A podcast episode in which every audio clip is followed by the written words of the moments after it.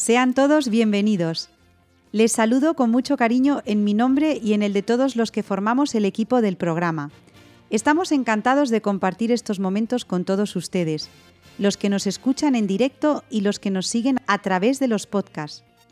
Estamos en Twitter y Facebook en la dirección arroba elgranomostaza. Hoy nos visita don Jorge López Teulón para hablarnos de María como reina de los mártires. Belén Herrero nos descubre la etimología de la palabra madre y Estanislao Martín nos recuerda la importancia de la virtud de la prudencia en el uso de las redes sociales. ¿Se quedan con nosotros? Pues si es así, comenzamos el programa número 71, octavo de la sexta temporada, con el convencimiento de que merece la pena estar aquí, juntos y acompañarnos desde el corazón. Saludos de todo el equipo, Teresa Jiménez, Beatriz Hormigos, Victoria Melchor, Estanislao Martín y Belén Herrero. Además, me gustaría en especial agradecer a los voluntarios de Radio María que trabajan para que podamos estar con ustedes a través de las ondas. Un abrazo también para nuestros oyentes de las Islas Canarias y para todos los que están enfermos y solos. Os tenemos muy presentes. Si quieren ponerse en contacto con nosotros, pueden hacerlo a través de la dirección de mail elgranodemostaza@radiomaria.es y estaremos a su disposición para lo que quieran contarnos. Estamos preparados para sacar el máximo provecho del hoy y de la hora, porque estamos convencidos de que merece la pena acompañarnos desde el corazón. El grano de mostaza comienza.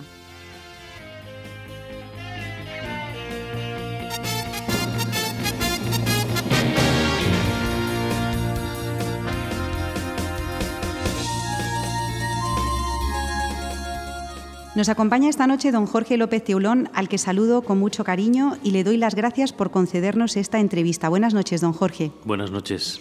También está con nosotros Victoria Melchor, que va a ayudarme con las preguntas. Buenas noches, Victoria. Buenas noches, Ana. Recuerdo a nuestros oyentes algunos datos sobre don Jorge. Es sacerdote diocesano de Toledo, postulador de la causa de los mártires de la persecución religiosa del siglo XX y autor de más de 30 libros sobre diversos temas, centrados principalmente en la difusión de las causas de los mártires. El último salió a la venta el pasado enero y es el segundo tomo de la persecución religiosa en la Archidiócesis de Toledo. Hoy viene al grano de mostaza a hablarnos de la Virgen María como reina de los mártires. Les dejo con Victoria. Estamos en el mes de mayo, mes por excelencia dedicado a la Virgen María, y me gustaría comenzar esta entrevista preguntándole desde lo más general hasta ya luego centrar el tema eh, que nos ha dicho Ana, el amor a la Virgen María de los mártires. Así, de este modo, en las letanías lauretanas hay una advocación que dice Reina de los Mártires. ¿Podría explicarnos qué significa esta advocación? Pues no se podría honrar a María como se debe si no la reconociésemos como Reina de los Mártires porque aunque ya no haya derramado su sangre por la confesión de la fe, sin embargo, pues sufrió con más confianza y amor que todos los mártires. Y por decirlo todo con una sola palabra, sufrió en su corazón maternal, sobre todo todo lo que el Rey de los mártires, Jesucristo, su divino Hijo, soportó en su carne inocente. Por eso, dentro de las letanías del Santo Rosario, las letanías lauretanas, esta letanía como María, contemplando a María como reina de los mártires. Mm, María ha ofrecido a Jesús la participación más elevada en la obra de la salvación y que ha dado mucho fruto para la humanidad, eso es claro, pero esa participación no implicaba compartir la crucifixión. María, María no se crucifica con Jesús. Era algo adecuado a su papel de madre. Por eso podemos decir con los teólogos que el dolor de María fue el de su corazón maternal.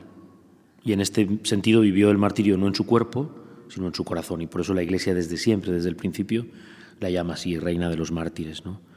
Y bueno, pues finalmente desde este punto de vista, María es reina de los mártires porque en ella el martirio ha encontrado una expresión nueva, el compromiso en un dolor que toca el fondo del alma en unión con el dolor de Cristo crucificado. Y ese dolor es ofrecido perfectamente con una generosidad sin reservas. Eso nos hace entender también cómo no solo todo cristiano no tiene por qué llegar a derramar la sangre, sino que la sangre se puede derramar de muchas maneras sin que haya derramamiento de sangre, a través del sufrimiento, de los sacrificios, de la oblación, de penar con los demás, de ayudar a los demás a pasar ese sacrificio por el que puedan estar pasando, esa prueba, etc. ¿no? Por eso mm, no, no, más completa que Cristo, que solo es Cristo, ¿no? pero sí a la cabeza de todos los mártires. Existe una relación muy especial entre la Virgen María y los mártires que me gustaría que comentara. En el ya conocido tercer secreto de Fátima, la Virgen profetizó cómo la sangre de los mártires sería derramada para que la Iglesia fuera fortalecida y finalmente su corazón inmaculado triunfara. Sin duda, muchos mártires ofrecieron su vida en el siglo pasado, así como en el momento presente, también la Iglesia está siendo perseguida de forma cruenta. Bien, esto es, es muy interesante porque ciertamente el martirio Mm, que ya ha sucedido, que está sucediendo, de personas que han sido asesinadas o de personas que están sufriendo el martirio. Hace unos días en Sudán del Sur ha sido ametrayeteado un obispo que iba a ser consagrado, que será consagrado cuando se recupere porque no le han matado, pero le han herido en las piernas para amedrantarlo. Ahí hay derramamiento de sangre. Lo hubo también con San Juan Pablo II en, en la plaza de San Pedro también se reconoce cierto martirio, además, claramente con, esto que me estás preguntando de Fátima. Y sabemos de una religiosa, por poner algún caso, que son muchos, ¿eh? Pero de una religiosa que se llama Gloria, la hermana Gloria de Colombia, en Malí, que también está, ha sido secuestrada, lleva ya, me parece que son tres años, secuestrada por la yihad. O, un señor de 63 años, creo que era, que también, como aquella escena de los eh, asesinados en Libia, en la playa de Libia, pues también tres terroristas, el de rodillas, tiro en la nuca, porque estaba ayudando a construir la iglesia, además de Santa María, en la localidad en la que él vivía. O sea que tanto los que lo están pasando como los que acaban de ser asesinados, como todos los mártires, la Virgen en Fátima ya habla de las penurias del final de la Primera Guerra Mundial, avisa de la Segunda Guerra Mundial y no en Fátima, pero sí en Pontevedra, eh, Lucía va a tener ese conocimiento sobre lo que va a pasar en España en el año 26, diez años antes, ya va a haber pues eh, como una especie de aviso ¿no? y de ese sufrimiento de mártires de toda esa iglesia martirial. El texto mm, dice, bajo los dos brazos de la cruz había dos ángeles, cada uno de ellos con una jarra de cristal en la mano, en las cuales recogían la sangre de los mártires y regaban con ellas las almas que se acercaban a Dios. ¿no? Eh, era, se recogía esa sangre martirial y además eran purificadas las almas. ¿no? En ese llamado tercer secreto de Fátima, que en realidad la tercera parte eh, es la tercera parte de un solo, solo y único secreto, contiene al final estas tres relevantes y consoladoras afirmaciones. La primera, que tras la muerte del obispo vestido de blanco, del mismo modo murieron unos tras otros, obispos, sacerdotes, religiosos, religiosas, seglares, hombres, mujeres, de diversa clase y condición. La segunda, que la sangre de los mártires fluye de los brazos de la cruz. Y la tercera, que los ángeles recogen esa sangre y riegan las almas que acercan a Dios. ¿no? Bueno, podíamos hablar mucho, estuvimos además presente porque fuimos con el colegio en el año 2000 y entonces el que era cardenal Ratzinger, que después ha sido Benedicto XVI, pues cuando escribe el comentario teológico para ese 13 de mayo del año 2000, cuando se beatificaba a los pastores de Fátima y, se desveló esta parte del secreto, pues él comenta eso, que la sangre de Cristo y la sangre de los mártires está unida, está junta.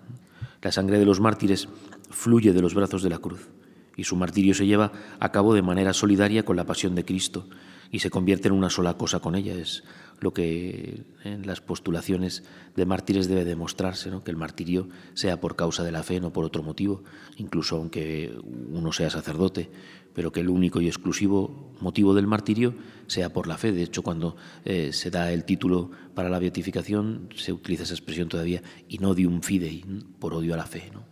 En el caso ahora de los yihadistas está claro, pero bueno, pues en tantos otros también, ¿no? Y por eso así como de la muerte de Cristo, de su costado abierto ha nacido la Iglesia, así la muerte de los testigos es fecunda para la vida futura de la Iglesia, ¿no? Así se expresaba con esa eh, instrucción de, de maestro el cardenal Ratzinger para hacernos entendernos todo esto. Creo que queda claro. Sí, a mí me gustaría eh, preguntarle, que además eh, se, lo, hemos oído eh, más veces, cómo los mártires no entregan su vida porque un día se levanten y digan voy a entregar mi vida en este momento, sino que eso es algo que se va forjando y se va formando a lo largo de toda la vida. En el caso concreto del amor a la Virgen María, ¿qué acciones y qué hechos manifiestan este amor de los mártires por la, por la Virgen? Pues podíamos dedicar todo el programa solo a esta pregunta, ¿no? Y, es muy importante el descubrir como por ejemplo en, los sacerdotes, ¿no? el trabajo que estoy haciendo ahora es exclusivamente sobre el clero. Antes ya habíamos escrito un libro sobre los seglares y va a aparecer ahora, ahora entre medias sobre la vida consagrada, pero en, en, estos dos tomos que ya hemos publicado sobre los sacerdotes de la diócesis de Toledo, que fueron asesinados casi 300, pues en el primer tomo, por ejemplo, recuerdo una poesía, La Inmaculada del Seminario, del Beato Bartolomé Rodríguez Soria, ¿no?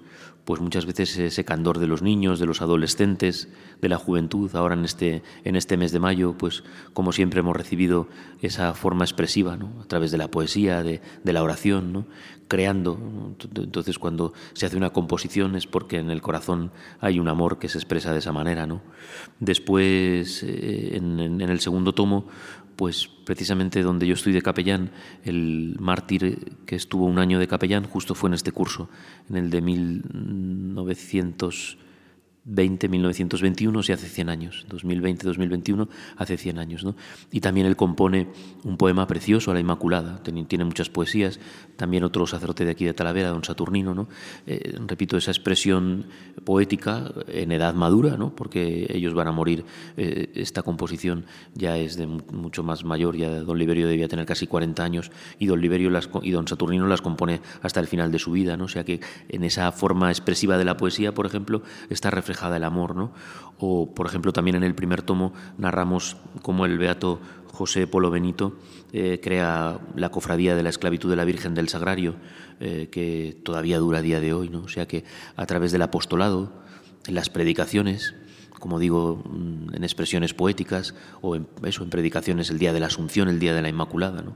Eh, a través de esa devoción. ¿no? Hay historias, yéndonos de Toledo, por ejemplo, en la zona de Valencia hay una imagen de la Virgen desaparecida porque el sacerdote la escondió con tanto celo para que no la hicieran nada que no la, no la hemos vuelto a encontrar y luego a él le mataron. O, por ejemplo, si ahora entras en la Basílica de los Desamparados, se ha colocado hace no mucho, no, no creo que haga más de 10 años, una imagen del mártir que colabora a, esconder a la Virgen de los Desamparados. ¿no? Y, por ejemplo, a uno, a uno que fue alcalde de, de Valencia no le matan y no, no, está ni en proceso. Pero en cambio a, este religioso eh, que estaba vinculado a la basílica, pues luego lo beatificaron y por eso están. O sea que ese amor se expresa de muchas maneras, ¿no? Con los pasos de, de, las imágenes, con las procesiones, ¿no? Por eso digo que podíamos dedicar pues todo el programa solamente a esto. Hay un mártir, bueno, como dice, hay, muchos mártires, pero hay uno en concreto, el beato Ceferino Jiménez Maya, el Pelé, que además fue el primer gitano beatificado, quien tenía una devoción muy arraigada a la Virgen María y sobre todo a rezar el rosario. ¿Podría comentarnos de dónde le viene esta especial devoción y por qué se le conoce así, como el mártir del rosario? Bueno, pues es una, es una vida muy interesante y eso muchas veces al encontrarnos con un gitano eh, cristiano que se va convirtiendo, bautizado, vivirá muchos años con su esposa solo casado por el rito gitano y después contraerá matrimonio católico, pero pues, nos encontramos con un hombre pobre, errante, de, una familia de tejedores de cestas, es en el, norte de España y el sur de Francia. Eh, le bautizarán cuando era un bebé, que también eso es llamativo, ¿no? Y incluso el hecho de que orara en catalán indica que probablemente aprendió sus oraciones pues en esos primeros lugares de Cataluña donde él vive, ¿no? Como digo, su matrimonio eh, fuera de la iglesia a los 18 años indicaba pues esas costumbres que ellos tienen, ¿no? Y cómo se hizo a través de, a través de la ceremonia tradicional romaní de los, de los gitanos. Después Ceferino se convierte en comerciante de caballos, que es una profesión conocida por su deshonestidad, pero en ese crecimiento de fe vemos viendo cómo en él será lo contrario. ¿no? Ceferino, aunque tenía talento y éxito, se negó a engañar. Su virtud natural lo convirtió en un hombre generoso, en un hombre, en un hombre de negocios, con éxito, pero que supo ser honesto siempre. A pesar de que era completamente analfabeto, su generosidad y su voluntad de arriesgarse por los demás le fueron llevando a ganarse muchos amigos. Hay un episodio eh, en, su vida que, le que, marcará su vida, le marcará en, esta, en esta acción que él hace, eh, marcará lo que él hizo y le marcará a él. ¿no? Un día el que había sido alcalde de Barbastro eh, y su esposa pues comenzó a toser por la calle, sangró. Entonces todo el mundo tenía miedo a la tuberculosis y se alejaban, se apartaron. ¿no? En cambio, Ceferino, eh, que le conocían como el fuerte, como el valiente, eh, lo, cogió, lo, ayudó a, regresar, a, su casa y su familia agradecida le dio una gran suma de dinero que él utilizaba para comerciar con los caballos y se creó un lazo muy fuerte con este hombre que digo, pues por este tema del dinero, pues le ayudará a salir adelante y bueno, con el paso de los años, por no alargarnos, Ceferino pasó de bueno a santo. Digo, decía al principio que tras 32 años después de ese matrimonio tribal con Teresa, la pareja finalmente celebraría el matrimonio por la iglesia. ¿no? Y él rezaba el rosario a diario, ya entonces actuaba como pacificador entre gitanos y, y, la gente con la que convivían, tanto en Barbastro como en otras localidades. No, eh, no pudieron tener hijos y adoptaron a una sobrina. Eh, al ser al verse envuelto también en una acusación por vender caballos robados, pues presentó papeles y pudo limpiar su nombre y al ser absuelto el mismo abogado a voz en grito dijo que el peleno era un ladrón, que era San Ceferino, que era el patrón de los gitanos, y Ceferino caminó de rodillas hasta la catedral para dar gracias a Dios. En 1922 perderá a su esposa, se hará franciscano de la Tercera Orden, trabajaba como miembro de la Sociedad de San Vicente de Paul. Bueno, pues todo esto es lo referido a su vida cristiana, ¿no? Y la Virgen, pues siempre presente, ¿no? Como decía, aunque era analfabeto, pues conocía bien la fe e incluso será catequista, ¿no? Esto al final de su vida. Y bueno, pues todo este todo este presentar a Ceferino como el mártir del Rosario es porque ya cuando estalla la persecución religiosa y en Barbastro asesinan al 98% del clero y de la vida religiosa, eh, pues están en la calle eh, deteniendo y maltratando a un sacerdote y él sale al frente porque le conocía, además el sacerdote era mayor de edad y, él sale para defenderle, ¿no? Y se revolvieron contra ellos los, contra los milicianos y le preguntaron si estaba armado, que entonces él dijo, la, la única arma que tengo es solo esto, ¿no? Y levantó su rosario y lo enseñó. Fue golpeado por ello, arrastrado a la cárcel. En prisión se sabe que rezó el rosario fielmente, contrariando a sus captores anticatólicos, que incluso un anarquista que tenía cierto trato le advirtió que si dejaba de orar de manera tan obvia podría salvar su vida. Su hija también lo visitó rogándole que renunciara a su rosario, pero además como el rosario era de su esposa, pues él ni quería perder ese objeto ni quería perder el amor a la Virgen. ¿no? Y así fue ejecutado y en esa película que también está hecha de un Dios prohibido, pues se ve esa escena de la muerte cuando los mismos gitanos le reconocen ya muerto, ya asesinado y, recuperan el rosario porque luego él está en una fosa común. Los restos no se pudieron recuperar, pero sin embargo antes de que le metan en la fosa común, pues como lo reconocieron, le quitaron el rosario y en la parroquia de San Francisco de Barbastro se puede venerar el rosario que llevaba el Pelé, que por lo que es tan significativo, ¿no? No quiero dejar de preguntarle, ya para ir terminando, por la última portada de, su libro, en la que aparece una imagen de la Virgen con el Niño, que es de la iglesia de Olías del Rey, un pueblo de la provincia de Toledo. Los ojos están arrancados y la verdad es que la, la portada impresiona. ¿Cómo vivieron los mártires este martirio, si se puede llamar así, del arte? ¿Y por qué se ensañaron de este modo con esas imágenes sacras? Mm, el tema de la portada me ha interesado porque esa misma imagen pues se utilizó en el año 1938 en una revista francesa para denunciar ya lo que estaba sucediendo en España, mm, no solo con el tema del arte, sino con la persecución religiosa. Y, fue muy eh, fue un momento también muy crucial porque enseguida los obispos eh, habían publicado mm, una carta colectiva denunciando ya lo que estaba pasando, porque el gran eh, periodo de la persecución es sobre todo del mes de julio al mes de diciembre de 1936. Luego la guerra continúa hasta el 39 y habrá mártires a lo largo de esos años, pero el, grosso de los mártires, el, número más grande, grandioso, estamos hablando de 10.000 personas, fue en esos meses. ¿no? Entonces esa denuncia enseguida llamó la atención internacional de lo que estaba pasando. Eh, esa imagen, como, tantos otras, como tantas otras, pues es algo muy llamativo. Como digo, la gente eh, luchó por conservar ahí imágenes que solo conservan unos trozos de porque se sacaron del fuego, porque hubo gente valiente que después lo recogió de los rescoldos, o porque se sabe que cortaron cabezas de imágenes y jugaron con ellas al fútbol y alguien las recogió. Y entonces a lo mejor se han conservado solo la cabeza, las manos, o normalmente eso, cabeza y manos. Y con bastantes después se restauran utilizando pues esas partes por lo sagrado de esas imágenes. Eh, por, por, otra parte también eso, el, el tema de, de, retablos y, y de, de, hacerles a ellos, hay muchas historias, se repite mucho, el llevar al mártir mientras le tienen detenido a quemar luego empezar a hacer frío, mes de julio, agosto, septiembre, y algunos están detenidos hasta noviembre, diciembre, y entonces se iban cortando los, los retablos, la madera de los retablos, y se, y se les hacía quemar, ¿no? Pero antes ya durante el verano, pues se habían hecho grandes piras, hay incluso fotografías, que es una cosa muy llamativa. Hay un vídeo del año 1936 de Barcelona, y después hay, un, hay, una, hay una fotografía en la plaza de Vic, con grandes, con grandes montañas de imágenes y cuadros, como auténticas piras, ¿no? como esas famosas imágenes del nazismo cuando quemaron todos los libros en, aquella noche contra la cultura. ¿no? Pues aquí sucede igual. ¿no? Yo siempre he dicho que en Castilla-La Mancha no se puede hacer las edades del hombre porque no tenemos que mostrar. Eh, fue tanto lo que se perdió y en el libro una de las cosas que hago, eh, porque la gente vea lo que tenía y lo que perdió. ¿no? Y bueno, pues a la segunda pregunta, ¿por qué se ensañaron de este modo? Pues yo muchas veces me empeño en decir eh, que no soy historiador, porque un historiador a lo mejor no puede hacer mm, formalmente esta afirmación, ¿no? Pero nosotros tenemos claro que por la presencia de Satanás, ¿no? Siempre decimos que alguien se puede emborrachar, puede tener el juicio perdido, puede puede tener tanta rabia contra el sacerdote, el sacristán o quien sea encargado del templo, que puede ir contra él, matarle a él y quemarlo todo, ¿no?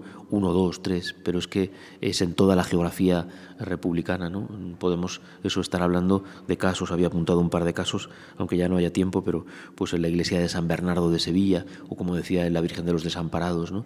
Eh, los catálogos de la Semana Santa de, de toda Andalucía prácticamente, ya cada vez menos, gracias a Dios, pero muchas veces se leía que hubo un cortocircuito, que hubo un incendio, que hubo un incendio sin explicar qué, ¿no? No, se quemaron las imágenes y fueron además a las imágenes de más devoción y muchísimas de esas imágenes, por ejemplo el famoso Cristo que llevan los legionarios, el Cristo de Mena, son copias todo, porque todo se quemó, todo se quemó. Y ese ensañamiento pues está claro que tras él había un odio contra la religión y contra hacer desaparecerlo todo y, por esa presencia del demonio. Muchas veces cuento que lo mismo sucedió en Albania mm, como 40 años después, cuando está en Beroxa. Y yo he tenido ocasión de ver unas pinturas con la misma historia, en donde los milicianos, eh, las autoridades mm, republicanas, milicianos, iban a las iglesias con la acusación de que desde los, eh, desde los campanarios se había disparado, que había armas escondidas. ¿no? Y en esta historia concretamente de los franciscanos de Lash, en, de Scutari, perdón, en Albania, habían llevado las armas la noche anterior y las habían escondido ellos mismos en el altar de San Antonio.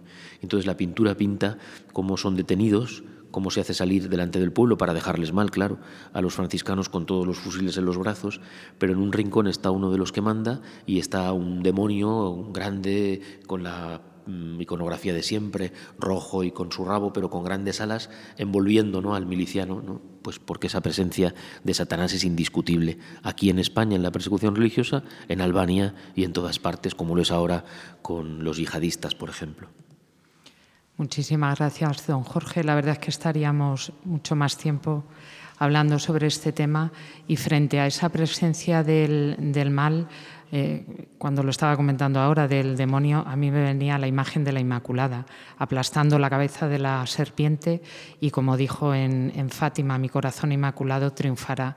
Muchas gracias de nuevo. Un saludo. Muchas gracias a don Jorge López Ceulón, sacerdote, escritor y postulador de la causa de los mártires de la persecución religiosa del siglo XX, por su visita y sus palabras tan necesarias en este mes de mayo dedicado a nuestra Madre. Un gozo tenerle con nosotros en el grano de mostaza. Hasta siempre, don Jorge. Muchas gracias. Y ustedes no se muevan porque en un momento viene al grano de mostaza Belén Herrero.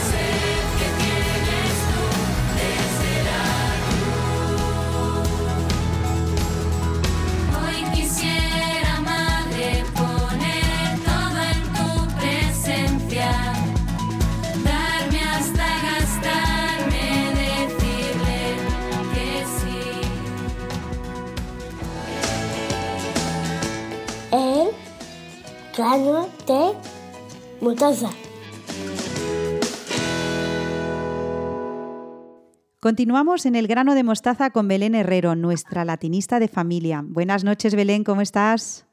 Buenas noches, Ana. Bien. Un saludo para ti y para todos los que nos escuchan desde tu radio. Mira, Belén, ¿hacia dónde nos llevas esta noche? ¿Cuál es la palabra que descubrimos hoy? El mes obliga, Ana, ya que en mayo se celebra el Día de la Madre, así que por el papel que ella representa en la sociedad y en la familia, vamos a reflexionar sobre este término, el de madre. Hablar de madre es hablar de protección, de amor infinito, de amor incondicional, de guía, de desvelo, de ternura, de paciencia.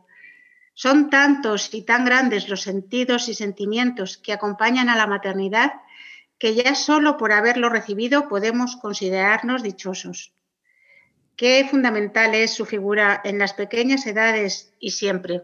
Belén, la Madre, siempre ha estado y está presente en nuestro corazón, en las canciones, en la música y también en la literatura, ¿verdad? Pues sí, Ana, también la literatura hace sitio especial para las dos madres. Gonzalo de Berceo nos muestra las virtudes de la Madre Celestial en estos versos. ¿Lo recitamos? Por supuesto. A Madre tan piadosa, de tal benignidad, que en buenos como en malos ejerce su piedad Debemos bendecirla de toda voluntad. Aquel que la bendijo ganó gran heredad. Y mira el amparo materno que se desprende de estos versos de Miguel de Unamuno. Te acompaño encantada, como siempre, Belén. Madre, llévame a la cama. Madre, llévame a la cama, que no me tengo de pie. Ven, hijo, Dios te bendiga y no te dejes caer. No te vayas de mi lado, Cántame el cantar aquel. Me lo cantaba mi madre, de mocita lo olvidé. Cuando te apreté a mis pechos, contigo lo recordé. ¿Qué dice el cantar, mi madre? ¿Qué dice el cantar aquel? No, di, no dice, hijo mío, reza, reza palabras de miel, reza palabras de ensueño, que nada dicen sin él. Estás aquí, madre mía, porque no te logro ver. Estoy aquí con tu sueño. Duerme, hijo mío, con fe. Bueno, Belén, después de estos preciosísimos versos, te pregunto cuál es el origen etimológico de la palabra madre. Como era previsible, la palabra figura entre las más antiguas de nuestras lenguas, de cuya unidad de origen dan buena prueba el sánscrito, las lenguas eslavas, el griego, el armenio, el irlandés, el alemán, el inglés y todas las lenguas romances que miran a la voz latina mater matris. Belén, ¿nos ilustras con la presencia de la palabra madre y sus derivados? Sé que a nuestros oyentes les gusta mucho esto. A ver cuántas palabras se saben hoy. En nuestra lengua, la primera referencia de la palabra madre es del poeta Gonzalo de Berceo, del que ya hemos leído unos versos, y muchos términos que de ella derivan. Vamos a nombrarlas, Ana, sirviéndonos de frases alusivas para que nuestros escuchantes puedan también participar. Vamos a ello. La ninfa Tetis protegió a su hijo hasta el fin de sus días. O sea que era una madraza. Perséfone, a pesar de su matrimonio, pasaba la mitad del tiempo con su madre. Ay, esto estaba enmadrada. El mando de las antiguas amazonas recaía exclusivamente en ellas. Era un matriarcado. Hipólito tuvo una que no le puso las cosas fáciles. Pues Hipólito tuvo una madrastra. Amaltea cuidó de Zeus como si fuera su madre. Es decir, hizo de madrina. Ese instinto no estuvo muy desarrollado en Medea, que se cargó a sus hijos. Entonces no tenía instinto materno, Belén. Almena, la mujer de anfitrión, era un virtuoso ejemplo. Era una matrona. La madre de Sócrates asistía a las mujeres en los partos hacía de comadrona. Orestes vengó a su padre con la muerte de su progenitora. Y cometió un matricidio. Níobe, con su extensa prole, hacía gala de ella, incluso mofándose de los dioses. Esta es maternidad. Todos los dioses menos la discordia acudieron cuando Tetis y Peleo lo celebraron. Celebraron su matrimonio. Roma, la ciudad eterna, lo fue durante muchos años de sus colonias. Metrópoli o ciudad madre. La guarida en la que se escondió la loba para hacer de madre de Rómulo y Remo era una madriguera.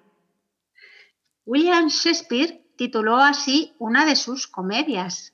Las alegres comadres de Windsor, es decir, comadre, ahí está. A partir de comadre, con un sufijo un tanto despectivo, tenemos el nombre de un animal. La comadreja. Madre también es el caudal por el que van las aguas del río y cuando se salen de él hablamos de desborde o... ¡Ay, Belén, qué desmadre! Fíjate, en Roma prohibieron las fiestas en honor a Baco cuando acabaron en un desmadre padre. bueno, ahí tenemos las dos, un desmadre padre. Bueno, Belén, a ver cuántas han adivinado nuestros oyentes. También aparece la palabra madre en distintas frases y dichos. Vamos con ellos. La experiencia es la madre de la ciencia. Dice Cicerón, la necedad es la madre de todos los males. Y del mismo autor tenemos La patria es la madre común de todos. Bueno, pues yo te digo uno. Madre pía daña cría. Y madre de leche. Y el alma mater, que es la madre que nutre, expresión referida a la universidad y su función de proveedora de alimento intelectual. Mira qué bonito esto, Belén. La madre del cordero. Demeter, la madre tierra. Mi madre solía decirme, una madre es para 100 hijos y 100 hijos son para una madre. El molusco, madre perla.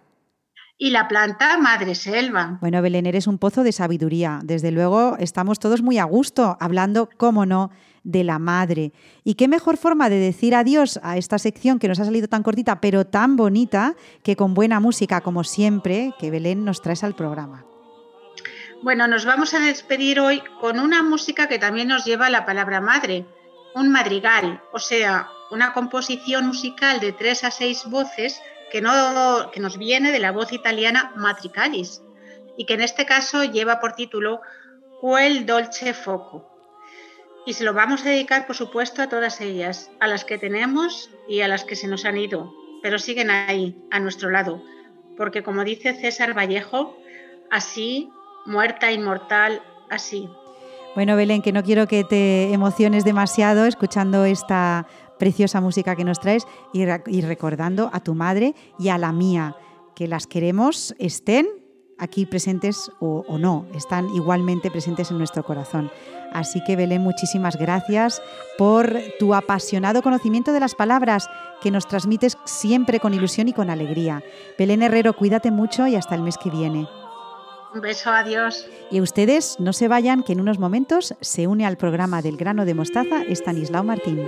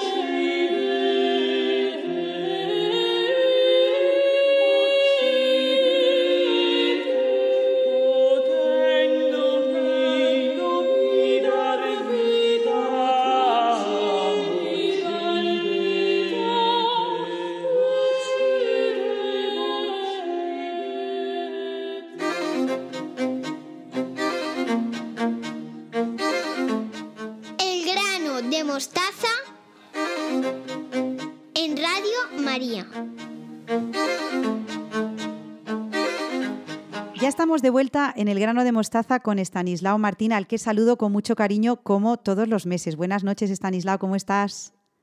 Buenas noches, Ana. Muy bien. Y buenas noches también, queridos oyentes. Encantado de volver otra vez a encontrarnos entre nosotros y también con vosotros, los oyentes. Muy bien. Bueno, Estanislao, supongo que este mes de mayo ya sí cerrarás esos paréntesis abiertos en marzo y en abril con motivo del Día de San José y de la fiesta de la Divina Misericordia. Y volverás a la continuidad del último hilo, que recuerdo a nuestros oyentes es la educación de las virtudes, y más en concreto la virtud de la, de la prudencia. ¿Vamos con ello, Stanislao? Pues venga, vamos con ello. vamos a seguir con la virtud de la prudencia y hoy, si te parece, pues vamos a comenzar a ver el proceso del acto prudente, ¿no? Ya se dijo en algún programa anterior que en el ejercicio de la prudencia hay que distinguir dos momentos, se distinguen dos momentos, uno deliberativo y otro ejecutivo. El primero es fundamentalmente reflexivo, ¿no? De ver qué hay que hacer, qué no hay que hacer, qué medidas hay que tomar, etcétera, ¿no? Eh, y luego, en el segundo momento, ese ya es práctico y consiste en llevar a cabo lo deliberado antes, es decir, la ejecución de eso que se ha resuelto hacer. Pues bien, antes de actuar, el primer paso del acto prudente es recabar datos, hacerse con toda la información posible.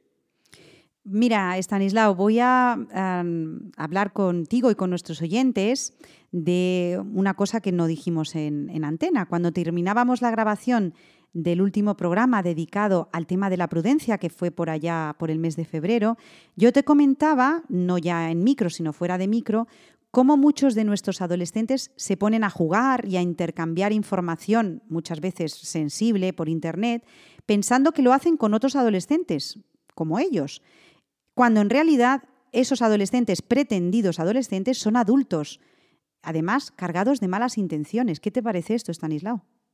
Pues que es muy frecuente y me parece que es un ejemplo clarísimo y muy actual de falta de prudencia. ¿no?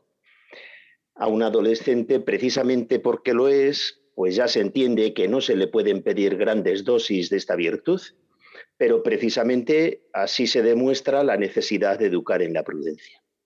Y hay que empezar por aquí, por inculcar muy bien que antes de actuar uno debe informarse de todo lo que tenga que ver con lo que vayamos a hacer, de las personas, de las circunstancias, de para qué hacemos las cosas, qué fines perseguimos, que no siempre están del todo claros o no se completan siempre, de qué medios hay que emplear, bien, de todo lo que interviene eh, en una acción, ¿no? Seguro que nuestros oyentes están asintiendo ahora que nos están escuchando, Estanislao, porque muchos de nuestros jóvenes, y no tan jóvenes, sino incluso niños, se informan de todo lo que tienen que hacer, de lo que mm, se van a poner, de lo que van a ver, escuchar, principalmente en las redes sociales, con las ventajas y las desventajas que esto trae consigo. ¿no? ¿Qué dirías a los padres sobre este fenómeno que hoy se nos ha impuesto, principalmente a los jóvenes? Pues a ver, las redes sociales son muy útiles para estar en contacto con personas conocidas, ¿no? con nuestros amigos, con las personas de la familia, etc. Eh, con esa condición sí, son muy útiles y pueden ayudar, aunque tampoco están exentas de peligro. No hablo del uso que se puede hacer a nivel comercial, que es otro campo, no, me refiero a las relaciones sociales. ¿no? Pero fuera de este campo de personas conocidas, pues hay que saber que son muy expuestas porque no tienes ninguna seguridad de quién está detrás, ni si la información que se ofrece es fiable o no es fiable. Son tantos los bulos, tantas las falsas noticias, las tristemente famosas fakes, tantos los malentendidos, es tan grande la falta de control con la información que se da, se hace prácticamente imposible que desaparezca una vez que esta información está colgada y ha empezado a circular. En fin, son tantos los inconvenientes que no digo que no haya que usar las redes porque están ahí, ¿no? Y el mundo actual es así y es el único que tenemos para vivir además, ¿no? Pero hay que ser muy, muy cautos, ¿no? Muy cautos. Desde luego, muchísimo más de lo que solemos ser tanto adultos como jóvenes y niños y adolescentes, sobre todo estos últimos. No digo que haya que andar con miedo, pero sí con santo temor de Dios. Llamemos a las cosas por, su nombre, ¿no? Con miedo no, porque el miedo nos impide desarrollarnos, nos atenaza, es contrario a la libertad. Eh, el miedo nos achica pero sí con sana desconfianza, decía, mejor eh, aún, con santo temor de Dios, que es la precaución reverente, piadosa de no ofender a Dios en nada de lo que hagamos, y que ya hemos comentado en varias ocasiones que es el principio de la sabiduría. Sé que estoy usando un lenguaje en desuso, esto de hablar del temor de Dios. Quizá a alguno le resulte extraño o desconocido. Bueno, solo diré que es el lenguaje de la iglesia, yo no me lo estoy inventando, ¿no? Pero si te parece, lo miramos en positivo. Y visto en positivo, yo diría que la cuestión de los móviles es una oportunidad extraordinaria para educar en esto, en esta virtud de la que estamos hablando, en la virtud de la prudencia. Estanislao, entonces le diríamos a los padres que la cuestión de los móviles es una oportunidad extraordinaria para educar en la prudencia. Bueno, y ahora te hago yo la pregunta de otra manera. Y a los hijos, ¿qué les decimos a los chicos, a los jóvenes? Pues a ver, en relación con esto que estamos tratando, hay varias cosas que es bueno que oigan y que tengan en cuenta para llevarlas a la práctica. Me gustaría dar cuatro criterios. El primero es que sean sanamente críticos con el origen de la información y de los datos, que se hagan a sí mismos o a los demás preguntas como estas, ¿no? Eso que me dices, ¿por qué lo sabes? O lo que está diciendo tal persona, ¿de dónde lo ha sacado? ¿Dónde lo ha leído? ¿Es algo que ha visto se lo han contado? ¿Lo ha oído? Y si lo ha oído, ¿a quién se lo ha oído? ¿no? Entonces, mm, sanamente desconfiados, sanamente críticos, ¿no? ¿De dónde viene esto? Porque, bueno, pues nos podemos encontrar con cosas que son absolutamente falsas y sin cuestionarlas. Sí, sí. En segundo lugar, hay que preguntarse por el contenido de la noticia o de la información. ¿Se trata de datos o se trata de opiniones? Eh, si son datos, ¿cuál es la fuente? Si son opiniones, ¿de quién o de qué medio proceden? Fíjate, Ana, en el fenómeno de los youtubers, ¿no? los influencers. La pregunta en este caso es por la autoridad que avala a estos personajes tan mediáticos. Ante cualquiera de ellos hay que preguntarse por la autoridad que les respalda, ¿no? Si es que les respalda alguna. La pregunta es, ¿qué méritos tiene? Y yo añadiría que es indiferente el número de seguidores que tanto cotiza en las redes sociales, porque si todo el prestigio que tiene un, un, youtuber, por ejemplo, se debe a la cantidad de seguidores, pues a ver, quizá quepa aplicar lo que dice a este respecto la Biblia de San Jerónimo, la Vulgata, es decir, la palabra de Dios en su versión latina antigua que ha estado usando la Iglesia durante dos mil años. Me refiero a una expresión que es un poco árida, pero que está en Eclesiastés 1.15. Bueno, ¿y qué expresión es esa, esta de Eclesiastés? A ver, Stanislao. Lo dejamos ahí colgado. Stultorum, stultorum infinitus es numerus. Uy, esto me suena un poco... El número de estultos, número de necios, es infinito. Eh, de manera más vulgar, el número de tontos es infinito. La expresión, pues ya digo, es áspera, pero no es mía, es de la palabra de Dios. ¿eh? Para ser justos, también hay que decir que la nueva Vulgata la ha pulido y la ha dulcificado mucho, pero dejemos ese asunto a los biblistas. ¿eh? Lo que nos interesa ahora es hacer ver que un error no deja de ser error por muy compartido que esté, eh, no deja de ser error porque esté muy repetido, por disimulado que aparezca, por muchos likes que tenga. No, no, no, no. La verdad, el error, la mentira son independientes del número de voceros que tengan. El número sirve para hacer presión, pero no para engendrar verdad. La verdad no depende del número. Eh, la mayor injusticia que se ha cometido en este mundo, que fue la condena a muerte de Jesucristo, fue pedida por el criterio de una multitud enfurecida donde no se oyó ni una sola voz en contra. ¿no? Bien, pues me parece que el ejemplo es claro. Eh, pues perfectamente. Además, Stanislao, nos has dicho eh, que vas a hablar de cuatro criterios, nos has contado dos y has terminado con esta eh, frase de, de, la Biblia, ¿no? Bueno, pero nos falta... De la vulgata. Sí, sí, sí, de la vulgata, que bueno, yo no voy a repetir porque, porque suena un poco fuerte, pero es que tienes razón, ¿no? Es que es así, o sea, el número de seguidores o el número de personas que repitan una mentira sigue siendo mentira por mucha, por mucha gente que la repita, ¿no?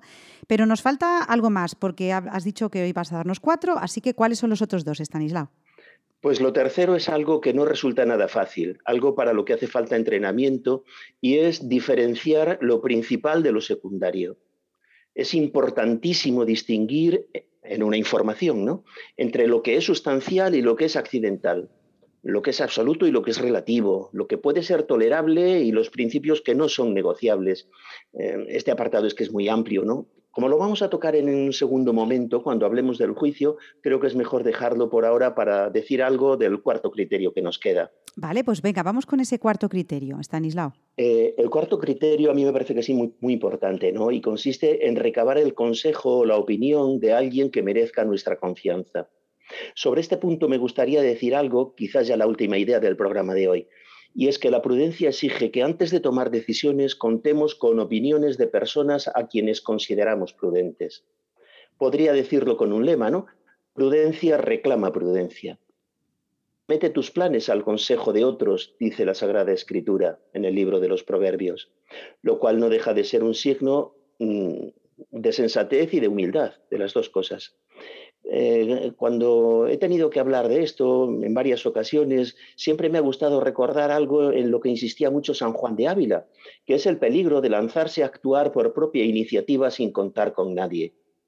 San Juan de Ávila, apoyándose en otro santo, San Juan Clímaco, escribió en su obra más conocida, Audifilia, lo siguiente, el hombre que se cree a sí mismo no ha menester diablo que lo tiente el hombre que se cree a sí mismo no ha menester diablo que lo tiente. Es decir, ya, mm, ya va a cometer suficientes errores si no acude al consejo de nadie y ya va a tropezar por todas partes. Bien, seamos honrados y sinceros con nosotros mismos. Consejo sí, pero de quien entendamos que nos va a decir la verdad que necesitamos, no la verdad que queremos oír orientación de quien obra con rectitud y, quien nos quiera de verdad, no de quien pueda aconsejar mal. También aquí la palabra de Dios viene en nuestra ayuda. Oigamos para terminar lo que dice el libro del eclesiástico. No te aconsejes con una mujer sobre su rival, con un cobarde sobre la guerra, con un negociante sobre el comercio, con un comprador sobre la venta, con un envidioso sobre la gratitud con un tacaño sobre la generosidad, con un perezoso sobre trabajo alguno, un empleado eventual sobre el fin de una obra, con un siervo holgazán sobre una gran tarea.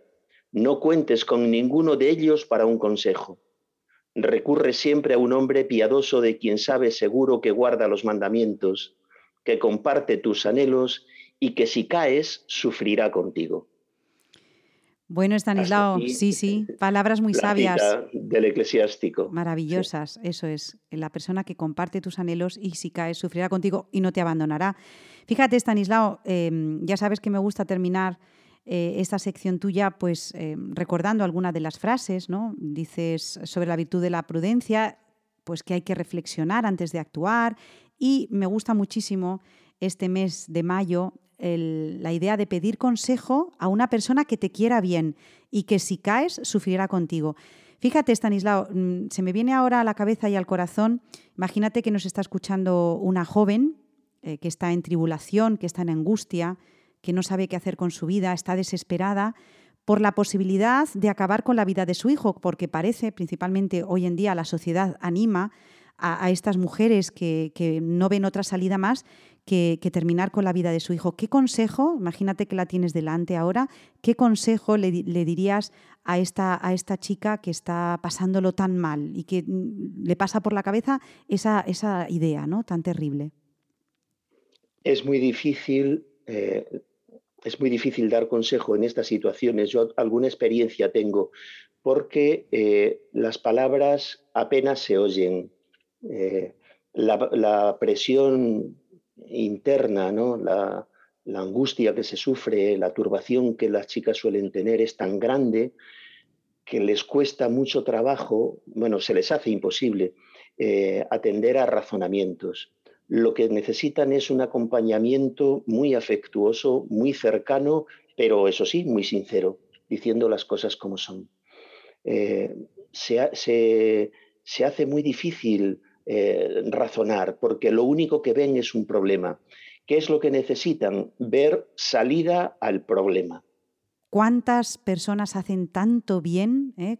Tantas personas hacen tanto bien acompañando afectuosamente a estas chicas que, no ven otra salida, ¿no? La esperanza, siempre hay una puerta abierta a la esperanza. Así que prudencia, buscar a una persona que te diga la verdad, que si caes vas va a estar a tu lado. Y, hombre, yo creo que Radio María también es, un, sitio en el que la gente puede encontrar esa puerta también para la esperanza, ¿verdad, Stanislao?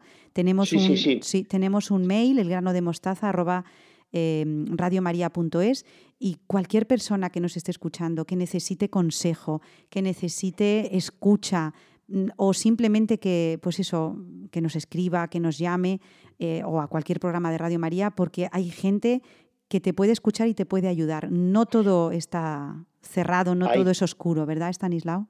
Sí, hay toda una red de, asociaciones, movimientos dentro de la iglesia, fuera de la iglesia, civiles, no civiles, ONGs. Hay todo, toda una red, digo, de, personas e instituciones para ayudar en estos campos. ¿no?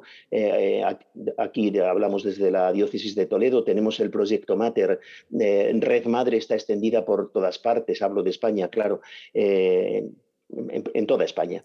Eh, o, muy extendida por lo menos, eh, la Fundación Madrina, eh, bueno, tantas y tantísimas, porque es que hay muchas. Entonces, que no se cierren porque es que hay solución, hay esperanza y, va a ser la alegría de su vida. Bueno, Estanislao, qué bonito. Pues sí, no hay, no, hay, no hay palabra más preciosa que la palabra madre. Y aquí estamos, en la radio de la Madre, de la Virgen. Muchísimas gracias, Estanislao Martín. Un abrazo y hasta el mes que viene. Cuídate. Un abrazo, Ana, y un saludo para todos nuestros oyentes. Adiós, Stanislao. Adiós, adiós, adiós. Tras más de un año de crisis sanitaria, social y moral, llegamos al mes de mayo, consagrado a la Virgen.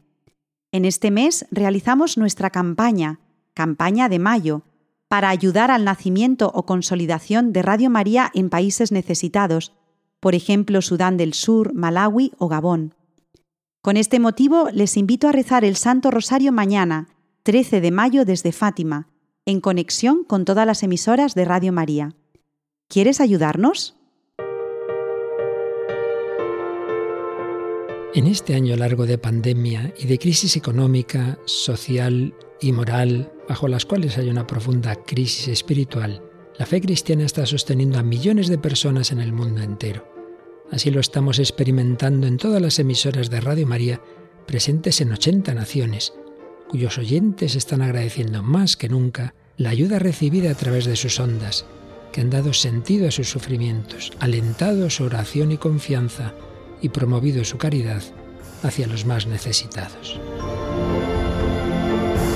Por ello, en este mes de mayo, unidos en cenáculo en torno a María, os invitamos a intensificar vuestra oración al Espíritu Santo, a hablar a muchos de esta radio y a contribuir con vuestros donativos, por pequeños que sean, a extender Radio María en España y en el mundo, especialmente en las naciones más necesitadas, a las que dedicamos nuestra maratón misionera bajo el lema Testigos de Esperanza.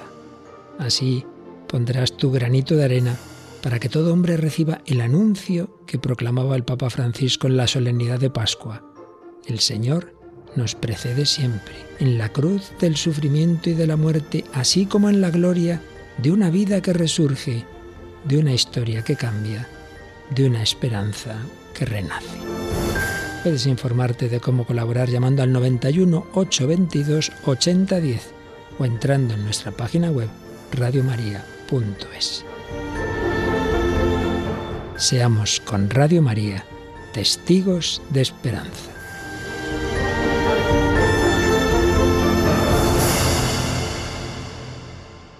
Juntos hemos sembrado nuestro pequeño grano de mostaza y ya van 71 en Radio María. Ahora nos toca cuidarlo, regarlo, trabajar para que se convierta en un gran árbol. Gracias a don Jorge López Teulón, Teresa Jiménez, Beatriz Hormigos, Victoria Melchor, Estanislao Martín y Belén Herrero, por regalarnos su voz y su tiempo. Les recuerdo los temas que hemos abordado hoy. María, Madre de los Mártires, el origen etimológico de la palabra madre y la urgencia de trabajar la virtud de la prudencia en nuestros jóvenes, principalmente en el uso de las redes sociales. Nosotros nos vamos hasta el próximo 9 de junio de 2021, pero ustedes pueden quedarse en Radio María, la radio que acompaña el corazón. Seguimos a su disposición en la dirección de mail elgranodemostaza@radiomaria.es. Se quedan con los servicios informativos. Los llevamos a todos en el corazón. Cuídense mucho y adiós.